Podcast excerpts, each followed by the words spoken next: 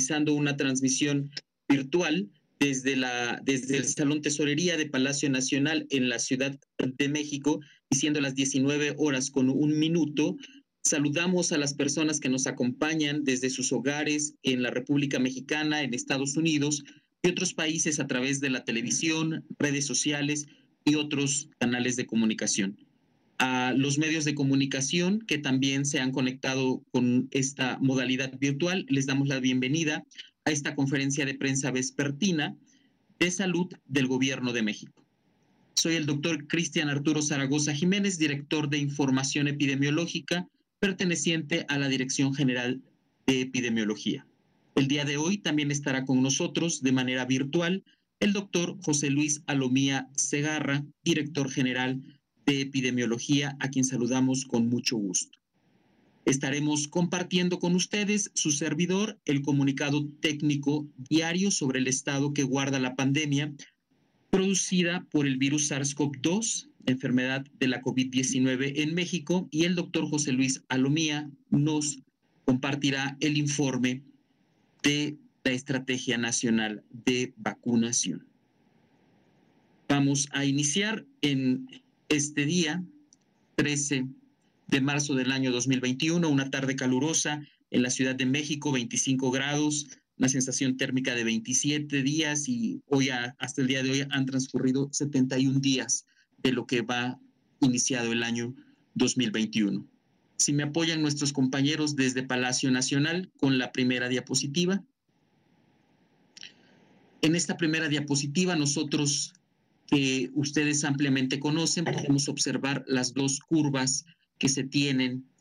tanto de los casos estimados como de los casos recuperados, teniendo una parte eh, un número de casos hasta el día de hoy de 46.870 casos, que representa el 2% de toda la epidemia, que es la epidemia activa, la epidemia que nosotros podemos ir a estar observando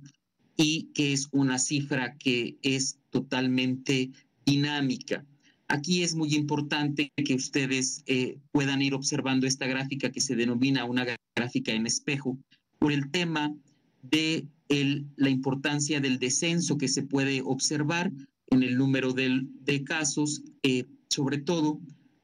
en los casos estimados que hasta el día de hoy tenemos 2.358.167 y tenemos 1.701.216 personas recuperadas. Lamentablemente tenemos 194.490 defunciones. En la parte derecha vemos ese 2% que corresponde a estos 46.870 casos activos estimados. Y en la parte inferior tenemos 609.874 esquemas completos de vacunación que se han realizado contra la COVID-19. Es muy importante aquí, destaco toda esta estrategia nacional de vacunación que se está realizando con los adultos eh, mayores en nuestro país. Es muy importante enfatizar que nuestros adultos mayores en este acompañamiento que le tenemos que dar como sociedad responsable, que nuestros adultos mayores una noche antes de la aplicación duerman bien previa a la cita, que acudan desayunados, hidratados, que haga, pasen al baño en casa, que tomen sus, sus medicamentos de manera habitual, ningún medicamento está contraindicado, si es posible, pues que los tengan anotados, que usen ropa y calzado cómodo, playera o blusa de preferencia de manga corta, que no olviden el uso del, del cubreboca, eso es muy importante, el uso correcto, así también como las personas que les dan este acompañamiento a nuestros adultos mayores. Lleven solo lo indispensable a su cita, no lleven mochilas, no lleven libretas, asistan con un acompañante y sobre todo, pues mantengan su sana distancia. Si me das la siguiente, por favor. En la siguiente gráfica, nosotros podemos observar la evolución diaria de la hospitalización nacional. Y aquí ustedes pueden observar tres líneas. Una línea café, que son la totalidad de las personas hospitalizadas. Podemos observar una línea roja, que son las camas generales, y podemos observar una línea verde, que son las personas hospitalizadas con ventilación mecánica. Es destacable que ustedes observan un descenso importante a lo largo de las semanas epidemiológicas últimas que podemos ir observando. La ocupación hospitalaria nacional ha ido disminuyendo, pero los casos pueden incrementar si nosotros no mantenemos estas medidas. No podemos bajar la guardia, tenemos que saber la importancia que refiere el que nosotros mantengamos todavía las medidas. Eso es muy, muy importante y es de destacar. La ocupación nacional se ha mantenido sin cambio, la general tenemos un 26%. Y podemos pasar la siguiente diapositiva.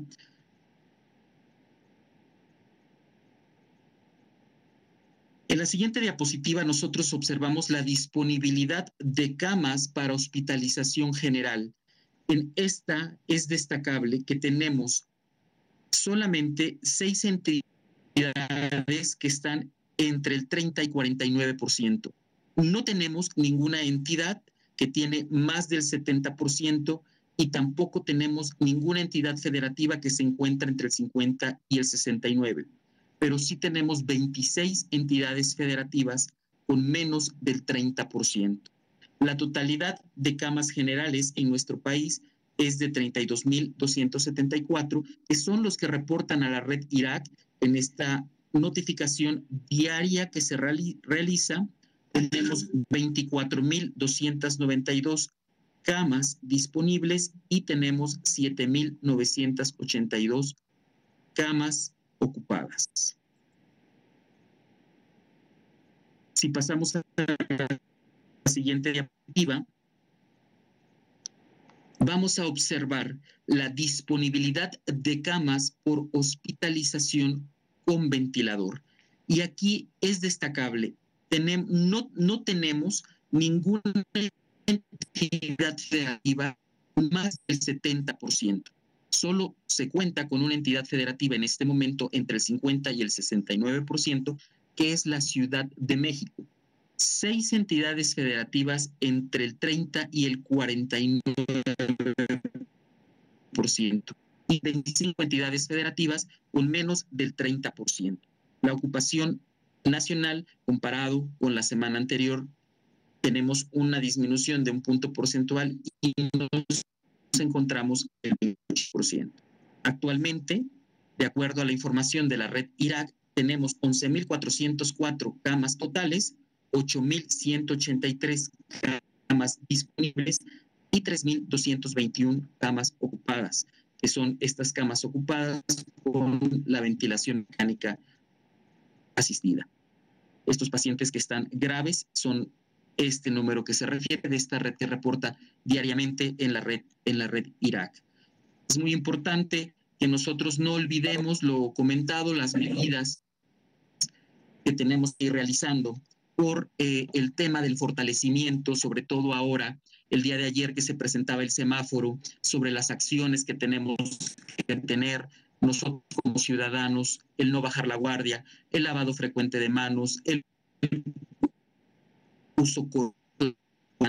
el estornudo de etiqueta en el ángulo interno del codo y también, muy importante, lo comentado, con el acompañamiento que tenemos que dar a los adultos mayores en esta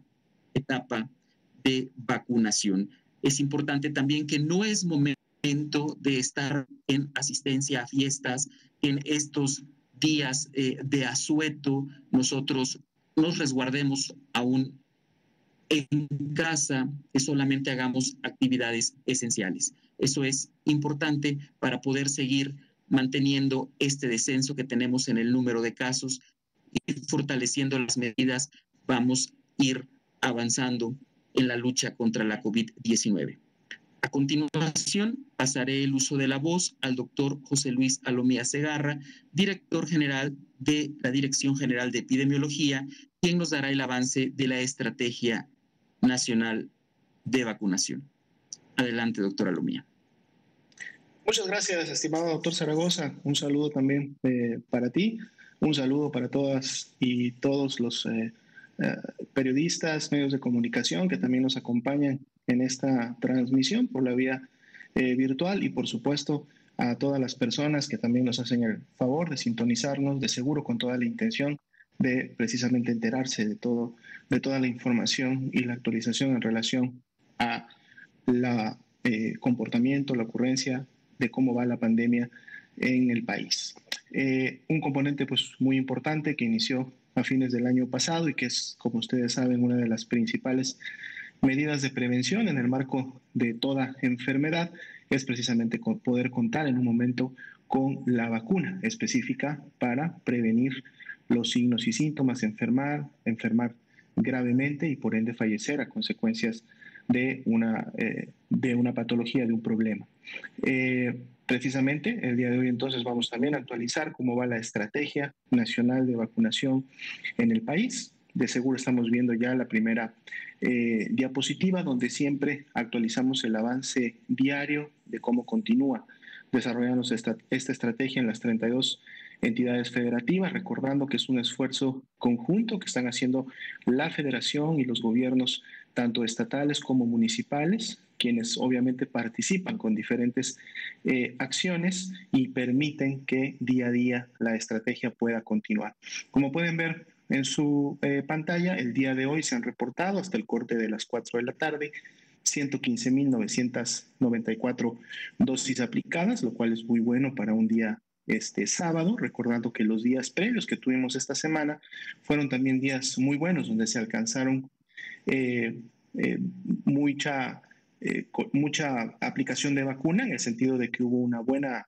distribución y una buena aplicación de las mismas. Tuvimos, de hecho, en la semana uno de los días récord en donde pudimos tener más de 350 mil dosis aplicadas, 360 mil 785 y obviamente esta es una meta que de seguro se querrá repetir y mantener en la medida, claro, que se puedan seguir teniendo la proveeduría y la cantidad de vacunas necesarias para continuar día a día eh, con el avance en este momento y sobre todo a la población de adultos mayores, personas que tienen 60 años o más y que están ya contemplados en esta etapa 2 que actualmente se encuentra en marcha.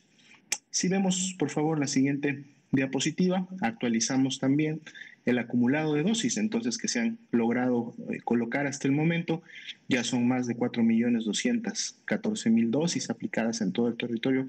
mexicano, la gran mayoría de ellas, como sabemos, a población adulta mayor y pues hemos notamos aquí en nuestra curva de color verde que precisamente está integrando día con día el total de dosis acumuladas como en la última semana hemos tenido una muy buena aceleración en el incremento, es decir, en que número de dosis se incremente, llegando el día de hoy precisamente a estos más de 4.214.000. Si vemos la siguiente diapositiva, aquí podemos hacer una comparación precisamente de las dosis hasta el momento aplicadas, de estas 4.214.400 94 en relación a las dosis que hasta el momento han llegado al país, 6.429.375. Y hasta el momento, las dos terceras partes de todas las dosis que han arribado al país, pues ya han sido aplicadas. Estamos hablando de un 66%. Y recordando que dentro de esos 6.429.375 dosis que han llegado, se encuentran ya eh, sumadas el millón de dosis de vacuna Sinovac que llegó apenas el día de hoy en la mañana, es decir, está todavía ni siquiera ha salido todavía a su distribución a las entidades eh, federativas, pero aún así, contemplando ya este millón en la totalidad de dosis recibidas, estamos hablando que dos terceras partes de la totalidad de dosis ha sido aplicada y pues justo podemos ver aquí en el en el cuadro. Y por, por, supuesto también, entonces esta semana tenemos una expectativa, esta semana que viene, la que inicia el día de mañana, tenemos una expectativa de que también podrá ser una muy buena semana de avance en función que tendremos eh, suficiente vacuna o bastante vacuna para poder aplicar en todos los puntos eh, designados, recordando que inclusive el día martes pues vuelve nuevamente a llegar eh, vacuna de Pfizer BioNTech. Si pasamos a la siguiente diapositiva, aquí siempre estamos eh, actualizando los números de dosis aplicadas, pero distribuidas por los grupos poblacionales que hasta el momento han estado incluidos en estas en esta estrategia nacional de vacunación. El primero de ellos es el personal de salud, fue el primer grupo con el que se inició desde el 24 de diciembre por la importancia, la relevancia que tiene proteger a este grupo específico de trabajadores de la salud, ya que son los que están como eh, respondientes de primera línea ante el COVID-19. Si no fuera precisamente por ellos, no tendríamos como Estado una capacidad de respuesta para poder atender a todas las personas que enferman, pero que además enferman de manera grave y por lo tanto requieren una cama de hospital general, una cama de hospital con ventilador y por lo tanto se requiere de personal capacitado, especializado, que en su momento pueda brindar esta atención. De ahí la, la importancia de tener a este grupo protegido ya eh, con inmunidad adquirida a través de la vacuna para que ellos entonces puedan continuar realizando sus eh, actividades, sus funciones de atender la salud de la población y entonces de esa manera también contribuir a disminuir la mortalidad y la letalidad, porque si no tuviéramos a este equipo de profesionales de la salud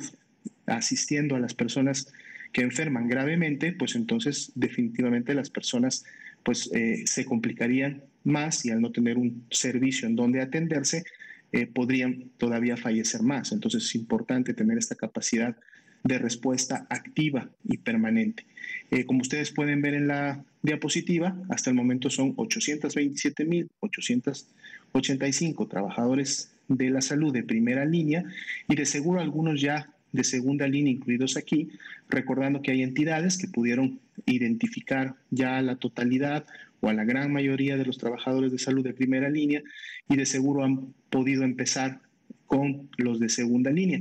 Otros están terminando todavía de identificar al 100% de sus trabajadores de primera eh, línea y en la medida que lo puedan realizar y que terminen con este grupo, pues estarán empezando también para efectos de este grupo poblacional con los trabajadores de segunda línea y entonces podremos ver cómo se incrementa esto en siguientes semanas. Asimismo, resaltamos que el 72% ya de todos los trabajadores de la salud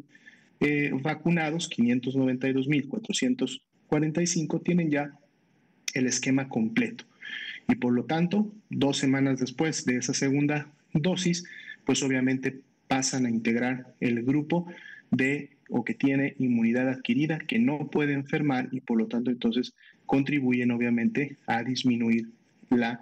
epidemia en el país. Es poca todavía la cantidad, es poca todavía la magnitud que aportan, pero en la medida que día con día continuemos avanzando con esta estrategia nacional, pues de seguro esto será obviamente eh, mayor e incrementará el impacto a nivel poblacional.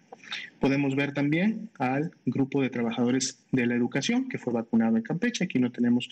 mayor movimiento ya que fue una estrategia eh, dirigida, focalizada, con una proyección, como ustedes saben, a la reactivación de clases presenciales, como lo ha informado ya la Secretaría de Educación Pública. Ellos están activamente trabajando y en coordinación con la entidad federativa para revisar eh, y poner las eh, todas las necesidades sobre la mesa, linear lo que hasta el momento se tiene en los diferentes manuales y guías y entonces obviamente poder tener un plan con el cual esto pueda realizarse de seguro en siguientes semanas, recordando que tiene que pasar un tiempo necesario para que la inmunidad eh, de los trabajadores de la educación vacunados se tenga ya la eficacia eh, esperada y además se tienen que dar también todas las condiciones de seguridad que en su momento tienen que tener los planteles escolares para poder eh, más adelante recibir de manera presencial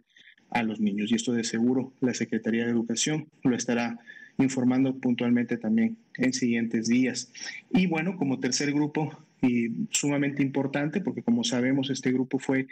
definido precisamente por el alto riesgo que tienen de enfermar gravemente y morir a consecuencia de las complicaciones de la COVID-19 están los adultos mayores de 60 años y más. Y para el día de hoy, pues ya tenemos 2.759.272 adultos mayores que han, que han recibido al menos una primera eh, dosis y muchos de ellos que en su momento son los que empezaron eh, los eh, primeros días que empezó la segunda etapa, pues en próximas semanas de seguro estarán ya empezando a recibir también la segunda dosis, pero por lo pronto se ha podido obviamente avanzar con primeras dosis. Y esto es bueno porque sabemos que una primera dosis de una vacuna que necesita dos, de todas maneras empieza ya a generar un nivel, un grado de protección en función de la eficacia reportada para esa primera dosis, pero claro que lo ideal será que con la segunda dosis se pueda finalmente eh, alcanzar toda la protección eh, posible y esperada para cada una de las vacunas. Si vemos la siguiente diapositiva, actualizamos también, como todos los días, cómo se mantiene la notificación, el seguimiento de las, eh, los eventos supuestamente atribuibles a vacunación e inmunización. Esto, es, esto lo lleva a cabo el Sistema Nacional de Vigilancia Epidemiológica, también en cada una de las 32 entidades federativas, en todas las unidades eh, médicas y obviamente también en los puntos de vacunación. Recordemos que como parte de los mecanismos que se llevan a cabo en los puntos de vacunación, cada vez que una persona es vacunada, hay un periodo de observación de 30 minutos en los que se monitorea la salud y manifestaciones que pudieran ocurrir en una persona que acaba de recibir la vacuna y también si en ese momento se detecta alguna manifestación, signo o síntoma que pudiera integrarse como un ESAVI, pues entonces también es notificado. Si durante esos 30 minutos no hubo nada que reportar, la persona puede ir a su domicilio, pero si en los siguientes 30 días, que es la temporalidad que se ha definido para vigilar la eh, vacunación contra el virus SARS-CoV-2, si esta persona en esos 30 días presentara signos, síntomas, manifestaciones, obviamente acudirá o deberá acudir a un centro de salud, a una unidad de medicina familiar o a un hospital, dependiendo del tipo de signo o síntoma que tenga, será identificado, se contará el antecedente y por lo tanto también lo podrán eh, clasificar y notificar como un De estos 11.686, se sabe que hasta el momento se han notificado, menos del 1% se han clasificado como graves, todos los demás, es decir, más del 99%, la gran, gran mayoría de los ESAVIS, son básicamente reacciones locales y temporales que las personas reportan cuando tienen la colocación de una eh, vacuna y esto se ve prácticamente con todas las vacunas. Los ESAVIS que sí son clasificados como graves, 85 al día de hoy, obviamente por sus características deben de sí tener una revisión y un seguimiento más especializado prácticamente todo se hace a nivel eh, hospitalario, obviamente para poder tomar los exámenes, estudios eh, de laboratorio, eh, de imagenología y todo lo que se necesite para identificar si las manifestaciones clínicas pudieran tener alguna relación con la vacuna o son una coincidencia en relación a alguna patología previa o enfermedad previa que la persona pudiera ya haber tenido y estuviera desarrollando independientemente que le pusieron la vacuna. Todos estos desavis graves se dictaminan finalmente en el Comité Federal de Expertos, en donde eh, se revisan a fondo todos los expedientes, toda la información en relación a los mismos desde el día y el momento en la aplicación de la vacuna hasta el alta en su momento de la persona o la información que se tenga al momento del del corte y estos expertos a nivel este, nacional, pues obviamente son los que finalmente nos dan los resultados de la dictaminación. Resaltamos, como ustedes pueden ver, eh, tuvimos durante varias semanas la proporción del total de dosis aplicadas para los ESAVIS era del punto 4 y ya tenemos algunos días en donde esto ha disminuido. Estamos en punto 3, ¿no? Es decir, se ha mantenido obviamente la vacunación, inclusive se ha incrementado la, la vacunación, pero la ocurrencia de los ESAVIS ha disminuido y esta es una proporción que está inclusive por debajo de lo esperado o observado no solo en otras vacunas, sino también en estas vacunas o en este mismo tipo de vacunas en otras eh, partes del, mundo. Y bueno, ahí tienen ustedes la actualización, recordando que esta información se entrega a todos eh, una vez termina esta eh, conferencia y pueden obviamente identificar elementos eh, ya muy puntuales o focalizados, como son la distribución de esos 85 ESAVIS graves por vacuna, por sexo, por entidad federativa en donde han ocurrido, inclusive los 14 que aún o actualmente se encontrarían hospitalizados en relación a que todavía mantienen un seguimiento de los mismos. Si vemos la siguiente diapositiva, recordamos el día de hoy, y esto lo vieron también de seguro ya ustedes a través de los diferentes comunicados y medios oficiales, redes sociales de gobierno de la Secretaría de Salud. Hoy día arribaron al país un millón de dosis de vacuna eh, Sinovac, se encuentra ya en estos momentos este, resguardada y se está terminando de realizar la planeación para a partir de mañana poder empezar con la distribución nacional. Este millón de dosis de vacuna va a ser destinada a primeras dosis, es decir, vamos a poder continuar con otro millón de personas de primeras dosis, obviamente personas adultas mayores de 60 años y más, y se va a distribuir de manera proporcional, como se ha estado haciendo desde que llegaron las vacunas, a las 32 entidades eh, federativas. Y esto obviamente, o esta distribución la estaremos conociendo en siguientes eh, días y de seguro será muy similar a distribuciones previas que hemos visto de esta cantidad de vacunas. Si vemos la siguiente diapositiva, entonces podemos ahora actualizar eh, la cantidad de dosis que han llegado al país y también para cada uno de los tipos y marcas de vacuna que hemos eh, recibido.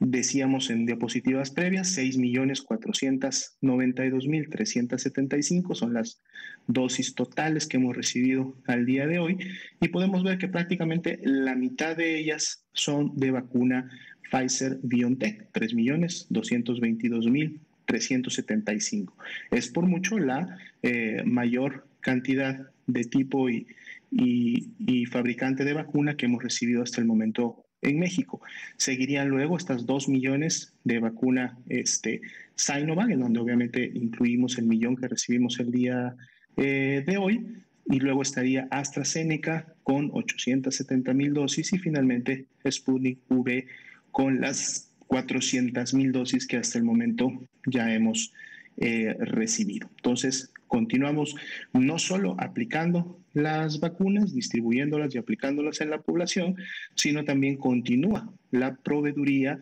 el arribo de embarques de vacuna para poder continuar con la estrategia nacional de vacunación.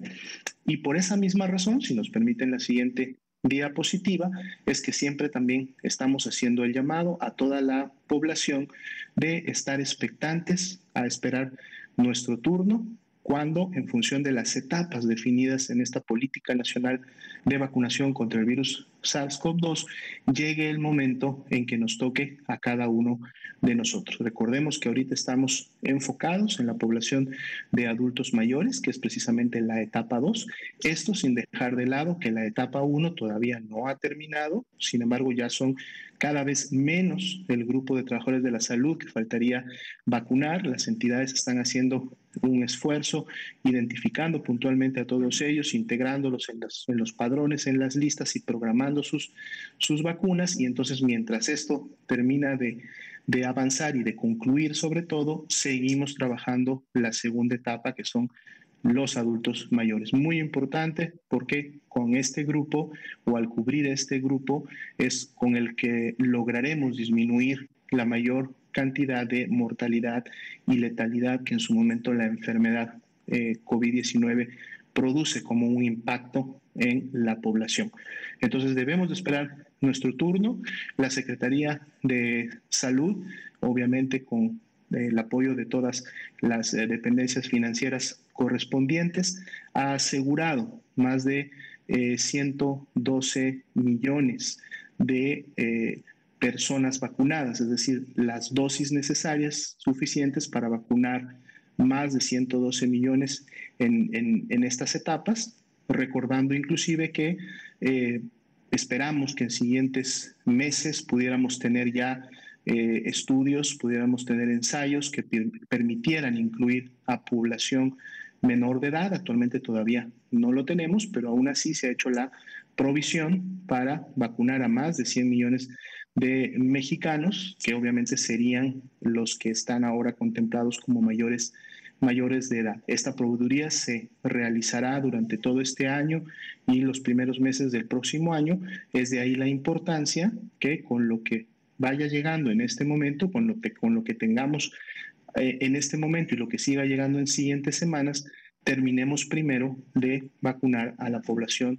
adulta mayor para entonces luego poder seguir con poblaciones que tienen eh, menor riesgo que ellos de enfermar gravemente y morir a causa de la COVID-19. Entonces, continuemos esperando nuestro turno y así como la población que ya se vacunó, los que no se vacunaron, todos juntos como sociedad sigamos implementando las medidas de prevención, tanto las que podemos llevar a cabo en lo individual, cada uno de nosotros, las hemos repetido en muchas ocasiones, como atendiendo las recomendaciones y las medidas que implementan las autoridades sanitarias que tienen como objetivo protegernos de manera colectiva, es decir, en la salud comunitaria y de esa manera entonces todos poder obviamente contribuir a seguir disminuyendo la ocurrencia de contagios y por lo tanto la presencia de enfermedad, como lo han hecho ya algunas entidades que veíamos el día de ayer, han podido obtener niveles de riesgo bajos, no solamente los colores eh, verdes, que es el nivel, digamos, más eh, bajo del riesgo, que no deja de ser riesgo, se mantiene un nivel de riesgo, aunque este es bajo, como las entidades en color amarillo, que dentro de su color amarillo también han tenido una disminución de ese, de ese riesgo y podrían estar cerca en siguientes semanas a poder obtener un nivel de riesgo verde. Pero para que esto suceda, o mejor aún, para que los riesgos bajos, verdes y amarillos se continúen manteniendo en todo el país, pues necesitamos sumarnos eh, todos atendiendo estas indicaciones y poniendo en práctica siempre las medidas preventivas. Tendríamos hasta aquí entonces la actualización de la información y procederíamos a el apartado de responder preguntas y, y respuestas. Le pediría al doctor Cristian Zaragoza que en función de cómo tenga el listado en la pantalla de la sala de videoconferencia, podamos identificar esas personas que empiecen a levantar la mano para eh, darles el uso de la voz. Por favor, adelante. Muchas gracias, muchas gracias, eh, doctor José Luis Alomí. Es muy importante esta eh, información que nos hace partícipes y sobre todo aprovechar a los compañeros de comunicación para que nos ayuden a transmitir en este momento que estamos focalizando en el grupo de adultos mayores, que nuestros adultos mayores acudan a la aplicación de su primera dosis, que una vez que han sido notificados y avisados que tienen que acudir a sus puntos de vacunación, duerman bien la noche previa a la cita, que acudan desayunados, que acudan hidratados, que pueden llevar un sombrero, una gorra, un paraguas. Sabemos que en ocasiones hay ciertas áreas geográficas de nuestro país que son eh, calurosas. Entonces, también es importante que tomen sus medicamentos de forma habitual, como lo tienen prescrito por su médico, que vayan cómodos de esta, de esta vacuna y sobre todo que usen correctamente el cubreboca, que las personas que lo acompañen mantengan la sana distancia, que apoyen a nuestros adultos mayores en esta utilización de, del, cubreboca. Eso es sumamente importante y también es importante que a pesar de, de, de la vacuna, deben esperar la segunda dosis para alcanzar la inmunidad, no deben de bajar la guardia. Es muy importante también que estén atentos las personas a las mismas necesidades que ellos van presentando. Pasaremos a dar la voz y utilizaremos. Eh, el primero es Mario Luis Ramos.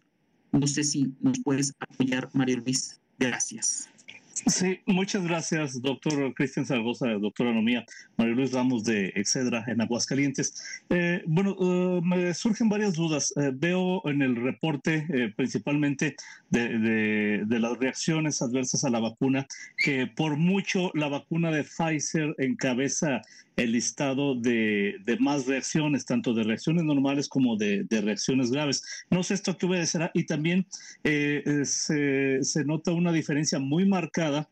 en cuanto a las mujeres eh, que son quienes más la presentan. Eh, no sé si sea una reacción a, personas o al organismo de, de, las personas de sexo femenino o que sean ellas quienes más se lo estén aplicando. Y si me permitieran una segunda pregunta, en el caso de, de Aguascalientes específicamente, tenemos, bueno, uno de nuestros principales temas es la Feria Nacional de San Marcos. ¿Qué tan preparados estamos ya? Yo sé que la vacunación se hace el mayor de los esfuerzos, pero también sé que estamos limitados por una producción eh, a nivel mundial. ¿Qué tan preparados estamos ya para que este año se lleven a cabo fiestas, ferias y celebraciones de este tipo? Máxime, este, cuando pues todavía no se tiene una, eh, una idea de cuándo podríamos tener ya la mayor parte de la población vacunada. Sean mis preguntas y les agradezco mucho por las respuestas. Con mucho gusto, si gusta, doctor Zaragoza, empiezo a, contestar y podemos eh, complementarnos en función de las, de las respuestas. Eh, precisamente en lo observado que comenta en relación a la ocurrencia de los ESAVIS por tipo o, fabricante de vacuna, eh, una de las razones en este momento por la cual también vemos una mayor notificación en el caso de la vacuna Pfizer-BioNTech está básicamente por dos, este, dos determinantes. Eh, el primero de ellos es que recordemos que la vacuna Pfizer-BioNTech, eh, la gran mayoría de ella se ha aplicado en precisamente trabajadores de eh, la salud, tanto ya la primera dosis como la segunda, la segunda dosis. Prácticamente entre la primera y la segunda dosis tendríamos Pfizer BioNTech aplicada en trabajadores de la salud de un poco más de un millón y medio de dosis. Eh, ¿Por qué esto puede ser un determinante? Porque obviamente los trabajadores de la salud pues tienen la capacidad directa de poder obviamente identificar la presencia de alguna reacción local, de alguna reacción temporal, pero también de manifestaciones o eventos graves asociadas a la vacuna y entonces inmediatamente reportarlo a sus unidades eh, hospitalarias en las, o, unidades médicas de primer nivel en las cuales ellos ellos trabajan. Entonces, esto es una, un primer determinante que puede contribuir. Ahora, lo importante es que justo cuando vemos la distribución por vacuna, a lo mejor no está directamente en la diapositiva, la distribución de ESAVIS eh, graves y ESAVIS no graves por tipo de vacuna, si no tenemos la totalidad. Cuando vemos cuáles son los ESAVIS no graves de la vacuna Pfizer-BioNTech, eh, son 68, o sea, son 68 los ESAVIS graves, que serían los que representarían obviamente eh, importancia para efectos de estudiar a este tipo de eventos, los que se han presentado en personas que han recibido la vacuna Pfizer BioNTech. Cuando vemos, por ejemplo, los ESAVIS graves de la vacuna AstraZeneca, han sido 11, de Sinovac han sido 4, de Sputnik V han sido 2. Y el segundo determinante, que es también importante y que obviamente suma a lo primero que comentamos, es precisamente como podíamos ver también en la diapositiva donde estaban las distribuciones de las vacunas que han arribado al país y por lo tanto las que se han podido colocar, la vacuna Pfizer BioNTech es prácticamente la mitad del total de vacunas que han llegado hasta el momento al país, es decir, es la mayor vacuna que ha tenido disponibilidad para su aplicación. Entonces es más bien también un tema relacionado a la cantidad de dosis aplicadas. O sea, Pfizer BioNTech es una de las vacunas que en su gran mayoría se ha aplicado o más que otras. Por lo tanto, en esa misma, digamos, este, proporción, pudiéramos tener entonces más reacciones reportadas de esta vacuna, pero resalto que la importancia es que aunque sí son más reacciones reportadas, la gran, gran mayoría son solamente reacciones este, leves, son reacciones locales, son reacciones con una temporalidad menor a las 24, 48 horas que en su momento resuelven sin mayor, sin mayor problema. Estas podrían ser los, los dos determinantes principales de por qué tenemos más ESAVIS de vacuna este, Pfizer-BioNTech. Y en relación, bueno, a lo que son los eventos eh, que se podrían catalogar como masivos o grandes congregaciones, que obviamente también están en cada una de las entidades federativas y que pueden responder a lo mejor a eventos sistemáticos, frecuentes, programados durante el año, como son ferias, como son eh, fiestas, celebraciones, eh, eventos deportivos, ¿no? Eventos inclusive en su momento de celebraciones institucionales, pues bueno, el llamado que se hace a cada una de las entidades es a poder Primero, revisar el nivel de riesgo en el que actualmente se encuentra. ¿En qué nivel de riesgo me encuentro? Cada entidad lo conoce de manera semanal, no solamente el color general que se obviamente publica cada 15 días a través de esta conferencia, sino que cada entidad tiene específicamente la ponderación y cómo salió en cada uno de sus 10 indicadores. Entonces, como sabemos, cada uno de los indicadores mide diferentes aspectos del comportamiento y de la magnitud de la epidemia. Entonces, cada entidad federativa, al tener esta información, puede saber en dónde tiene el mayor problema. Si, es, si su problema es un problema de transmisión comunitaria, es decir, que tenemos una actividad epidémica importante y todavía se están generando casos y contagios a nivel comunitario, si el problema está en un momento determinado en la capacidad hospitalaria, o es decir, estamos teniendo o está teniendo esta entidad todavía ingresos y una tasa de hospitalización importante, lo que quiere decir que hay casos graves, personas que requieren de atención este, especializada, y en su momento entonces pueden identificar también la movilidad, cómo se está llevando a cabo. Entonces, ese es, ese es el primer punto y la primera recomendación necesitamos identificar nuestro nivel de riesgo a través de las herramientas que se proveen por el semáforo de riesgo eh, COVID federal, pero también de seguro todas las entidades tienen herramientas que les permiten identificar de manera más localizada a nivel municipio, a nivel localidad precisamente, cómo está su transmisión.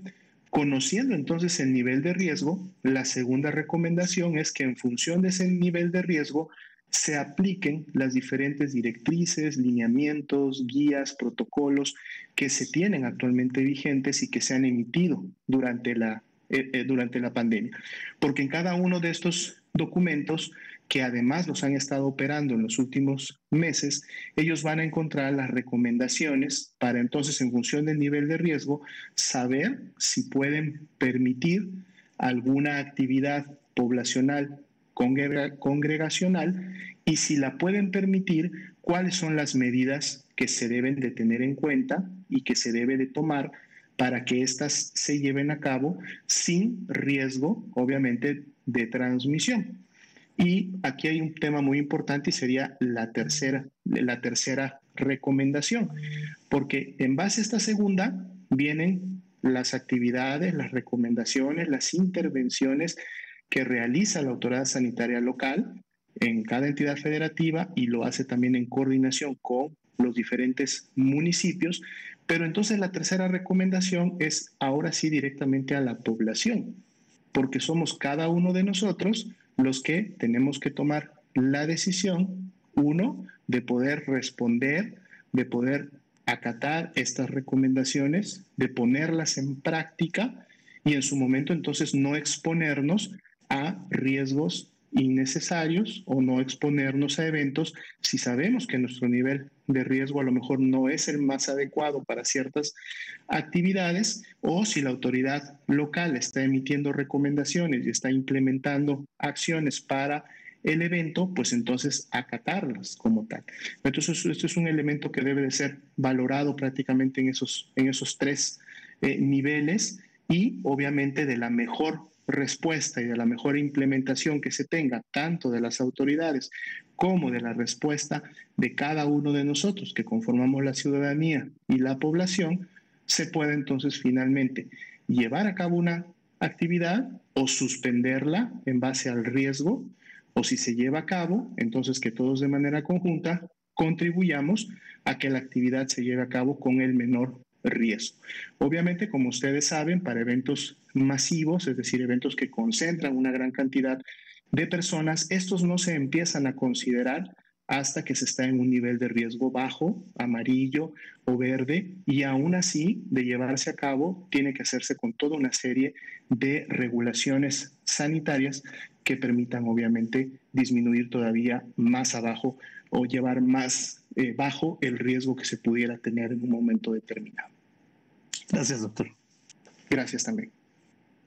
Muchas gracias y no olvidar, no olvidar la recomendación de visitar nuestro sitio de coronavirus.gov.mx, donde están diferentes lineamientos, diferentes documentos técnicos. Es muy importante de difusión, diferentes infografías para que podamos tener mayor, mayor información. Definitivamente lo ideal es prevenir y sobre todo el incremento de casos y mantener estas, estas medidas es fundamental. Le pediría a nuestra compañera Fanny Jacqueline, tiene la palabra. Muchas gracias.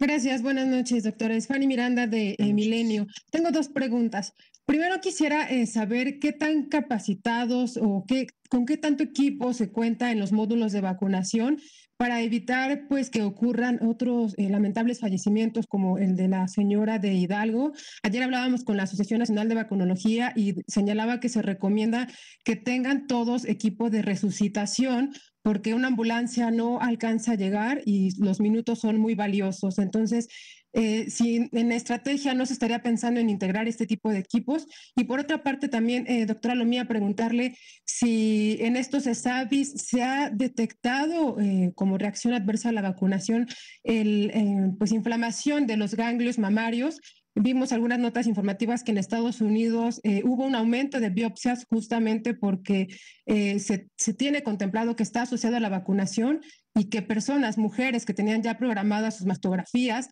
después de haberse eh, vacunado, pues detectaron este aumento o esta inflamación de los ganglios y con la sospecha de cáncer. Saber entonces si en México Digo, la vacunación es muy, muy, muy baja comparado con Estados Unidos, pero saber si se tienen este tipo de reacciones eh, aquí en nuestro país, por favor.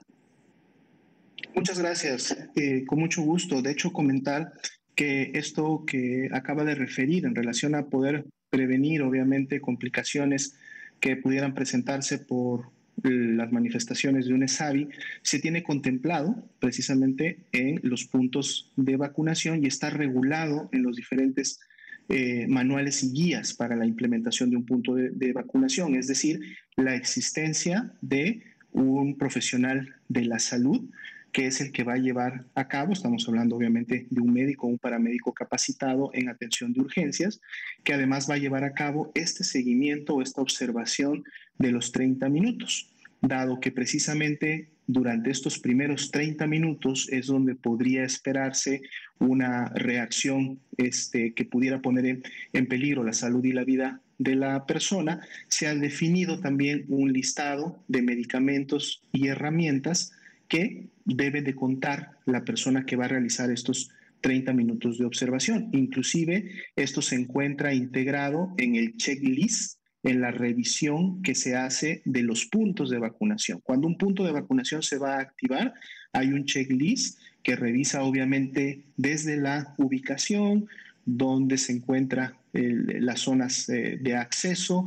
para efectos obviamente de la atención a la población. El checklist revisa que se cuenten con todas las herramientas, el mobiliario, todo lo necesario para que las personas puedan acceder y se pueda dar la atención. Y bueno, toda una serie de elementos que si ese checklist no pasa de manera completa, entonces ese punto de vacunación no se puede activar. De hecho, una de las razones también de los puntos de vacunación es que se elijan aquellos que queden cerca de alguna unidad eh, médica que pueda brindar la atención más allá de que esté el personal de salud. Hay elementos específicos, sobre todo destaco el de la adrenalina, que es algo que tiene que estar presente, dado que una de las principales reacciones eh, asociadas a la vacunación que pudieran esperarse, que pudieran poner en riesgo la vida de la salud son precisamente las reacciones anafilácticas, que son estas este, reacciones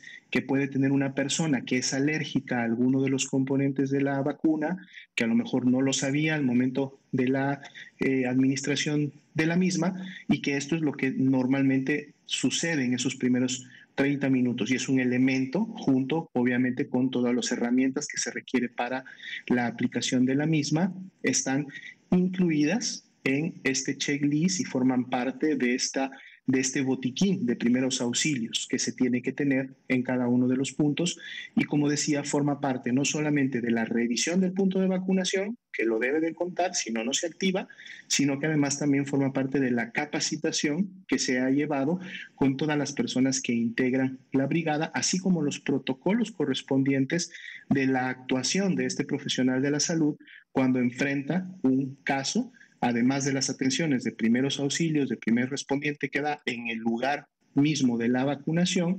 cuáles son los canales o los siguientes pasos para la referencia de esa persona en caso obviamente de que requiera una atención este, más especializada.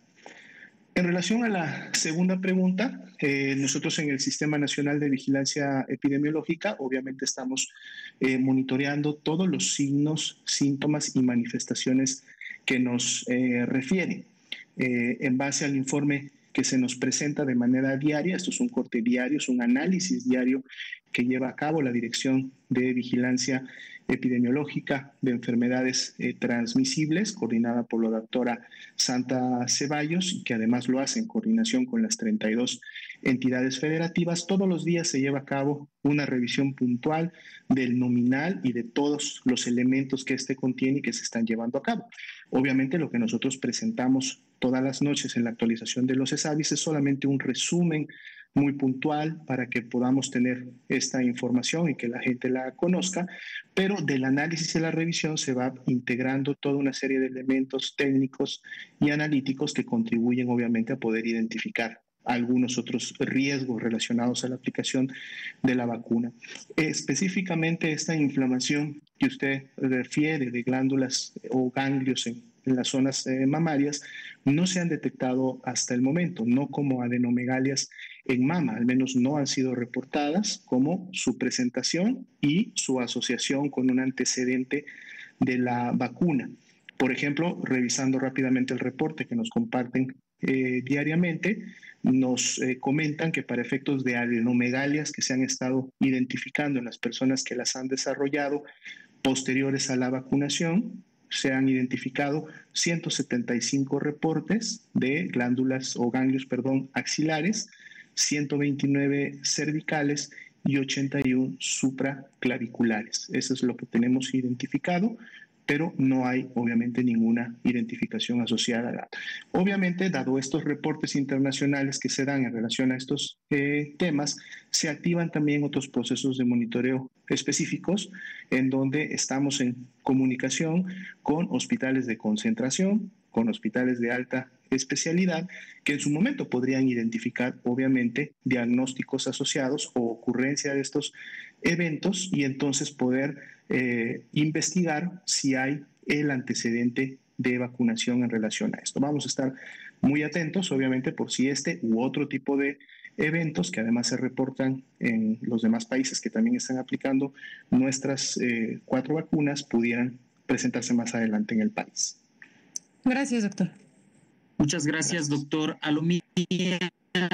Antes de pasar con nuestro compañero Alejandro Alemán, es importante destacar cuando la persona acude al punto de vacunación, siempre debe de avisarle al personal de salud antes de la aplicación de su vacuna cualquier situación importante de salud o bien de algún antecedente importante de alergia o de alguna enfermedad. Eso se realiza además de que sí pasan por un triage y un interrogatorio. Solamente era puntualizar esta situación. Adelante al compañero Alejandro Alemán.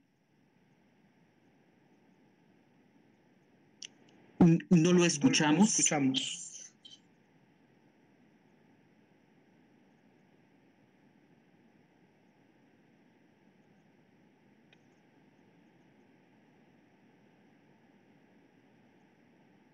Podemos hacer un intento más. Alejandro, no te escuchamos.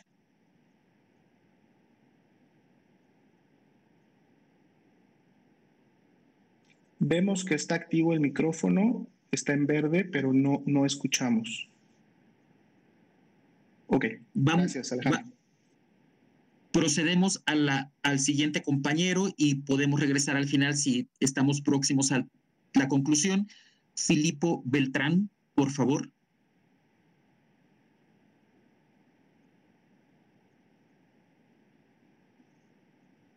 Tampoco te escuchamos, Filipo. micrófono, no sé si me escuche, doctor. Ahí te escuchamos bien, gracias. Buenas noches, gracias. Antes que nada, felicitarles por este millón de dosis. Eh, así como se hablan de las cifras récord en contagios, pues también hay que llamar la atención en las cosas positivas, un millón de dosis este día. Y también tengo entendido que el 22 de marzo llegan eh, 500 mil dosis de Sputnik 5, Sputnik B, perdón. Eh, antes que nada, pues felicidades por esta gran labor a usted, al doctor Alomía, al doctor Gatel. Algo muy importante, quisiera saber eh, si la gente podía estar enterada por qué situación ahora fue la conferencia de esta forma virtual y también pues destacar que nos da la posibilidad de medios que estamos en otras partes de la República. Mil gracias. Es la primera pregunta. Eh, gracias, estimado Filipo. Eh, de hecho, eh, comentar, eh, hay un grupo que dentro de la subsecretaría estamos permanentemente también dando seguimiento y evaluando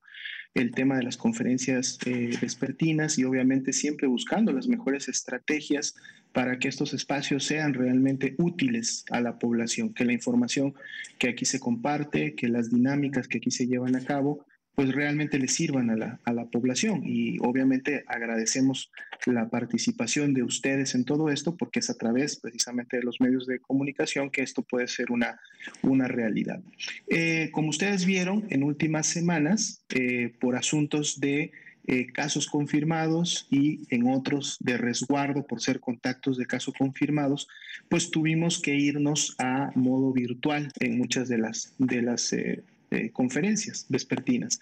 Y esto mm, precisamente nos permitió explorar que era un mecanismo por el cual también podríamos mejorar la cobertura precisamente de los eh, participantes, pero además también de poder tener a lo mejor una interacción un poco más directa con cada uno de ellos y pues de alguna manera la estamos incorporando. A lo mejor hemos iniciado eh, eh, precisamente los fines de semana, por eso tanto la conferencia de hoy como la de mañana serán por este eh, formato. Vamos a evaluar y hemos estado evaluando las previas de cómo esto está funcionando y cómo esto podría tener pues una, mejor, una mejor eficiencia, no solo de la conferencia, sino también de comunicación. Y dependiendo de esos resultados, a lo mejor pudiera quedar eh, implementada esta modalidad de diferentes formas. Otra razón es porque también queremos en un futuro eh, utilizar este tipo de herramientas para poder interactuar eh, no solamente con las eh, personas, es decir, con los ciudadanos. Queremos también interactuar con las entidades federativas. Como ustedes han visto, hay entidades federativas que han logrado eh, excelentes resultados en el control